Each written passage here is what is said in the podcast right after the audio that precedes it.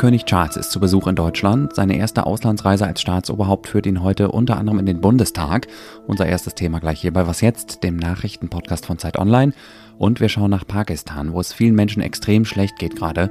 Wie das zusammenhängt mit dem Krieg in der Ukraine, erfahren Sie ebenfalls in dieser Folge. Es ist Donnerstag, der 30. März und ich bin Moses Fendel. Herzlich willkommen.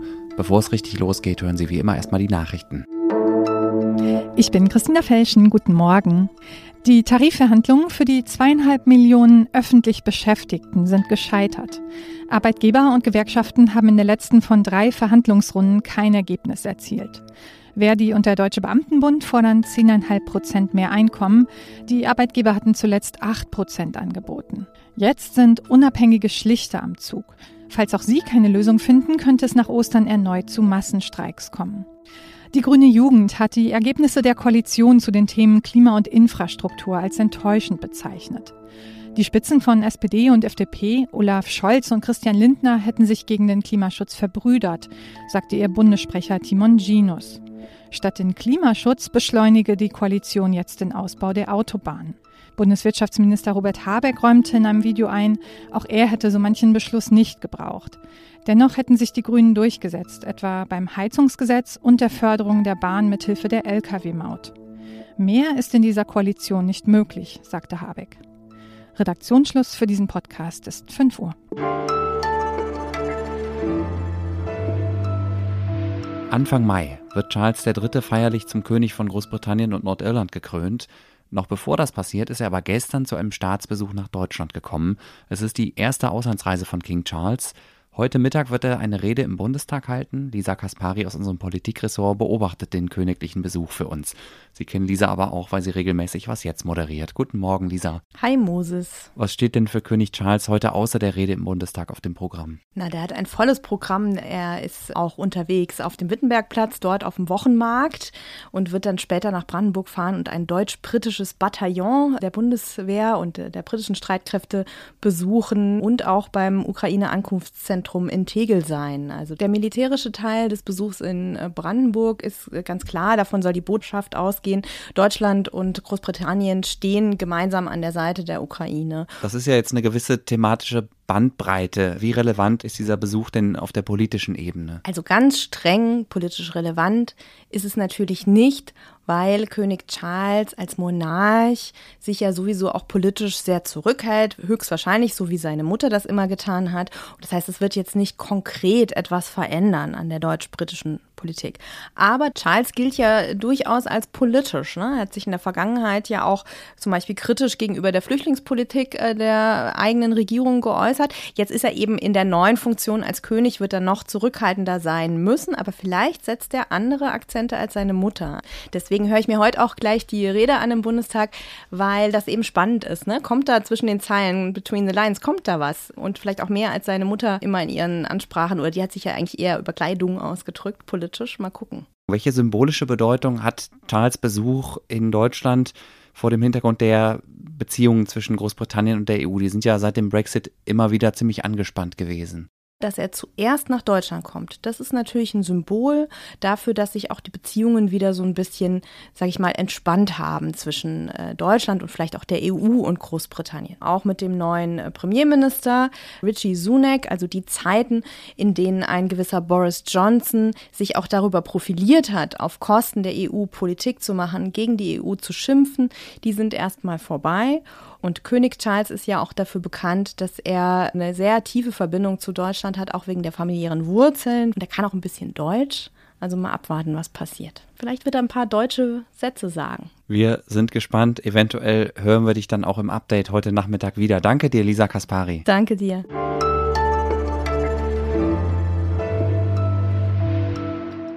Und sonst so?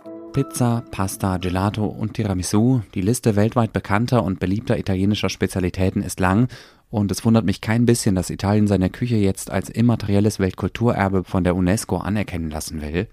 Da dürfte es aber eher ungelegen kommen, dass ausgerechnet jetzt ein italienischer Professor öffentlich anzweifelt, dass manche der weltberühmten Klassiker tatsächlich so authentisch sind, wie immer behauptet wird.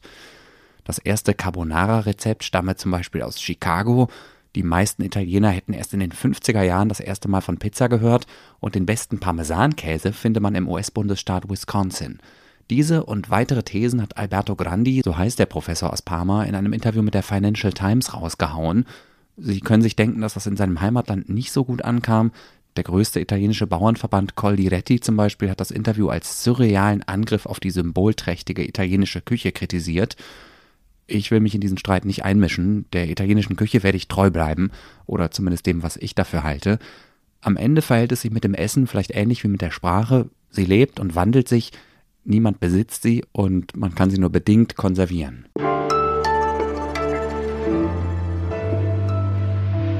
Dass der russische Angriffskrieg auf die Ukraine auch für andere Gegenden der Welt schwere Folgen hat, darüber haben wir ja hier im Podcast immer mal wieder gesprochen.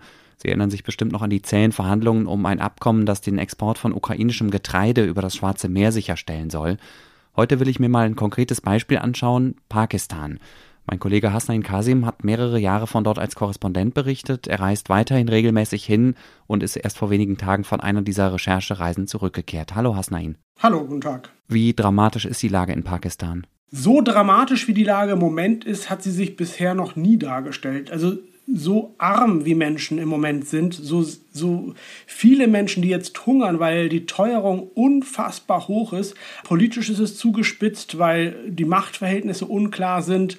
Und vor allen Dingen aber eben, dass die Menschen hungern und nicht wissen, wovon sie ihre Grundnahrungsmittel bezahlen sollen. Also wir sprechen hier von einer Inflationsrate von 47, 48 Prozent. Das ist so hoch wie noch nie.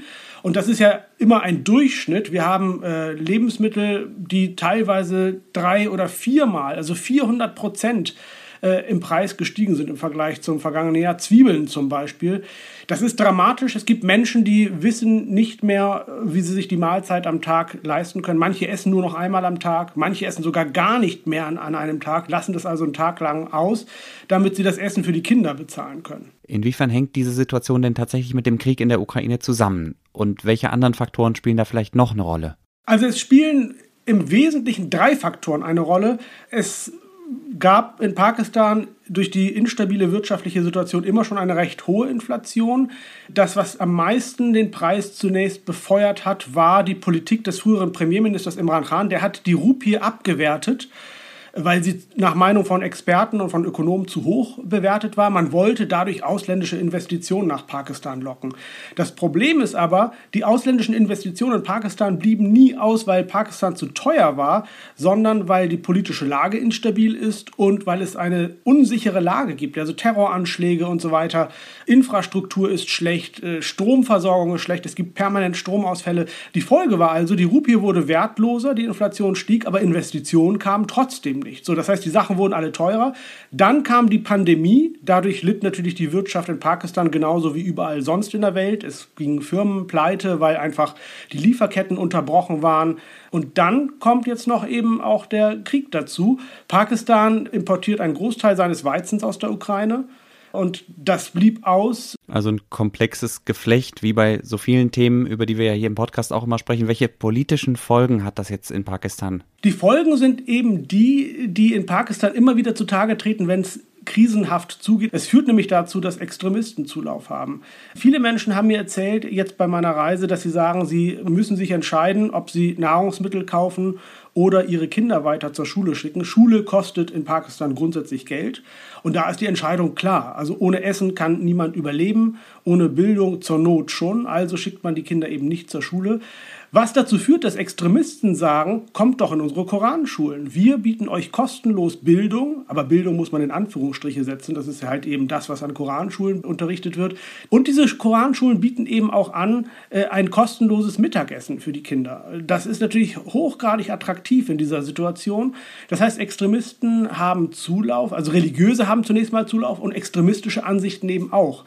Und auch die etablierten Parteien und Politiker, die eigentlich nicht unbedingt dafür bekannt sind, radikal zu sein, selbst die greifen auf extremistische Parolen zurück, um Stimmung zu machen. Und in ihrer Verzweiflung glauben viele Menschen, okay, vielleicht ist das ein Ausweg, vielleicht ist das eine Lösung. Was können wir als Deutschland, als Europa, als Westen tun, um den Menschen in Pakistan jetzt zu helfen? Und warum sollten wir das schon aus eigenem Interesse tun? Kurz beantwortet, ich glaube, man darf ein Land wie Pakistan wie auch Afghanistan nicht im Stich lassen. Man muss helfen, man muss schauen, dass man versucht, äh, die Wirtschaft zu fördern, dass man auch Importe aus Pakistan erlaubt beispielsweise, dass man aber gleichzeitig immer wieder auch kritisiert, was zu kritisieren ist aus unserer Sicht und nicht aus Angst, man würde dort irgendwelche westlichen Werte importieren oder exportieren und man würde sich dort in innere Angelegenheiten einmischen, den Mund hält. Man muss Extremismus ansprechen und ganz klar sagen, Menschenrechte sind einzuhalten, Freiheitsrechte sind universell. Das muss man tun auf eine möglichst respektvolle Art und Weise, aber man darf das nicht durchgehen lassen. Danke dir, Hasnein. Und das war es auch schon wieder für heute Morgen. Schreiben Sie mir gerne, wie Ihnen diese Sendung gefallen hat, per Mail an wasjetzt.zeit.de. Ich bin Moses Wendel, kommen Sie gut durch den Tag.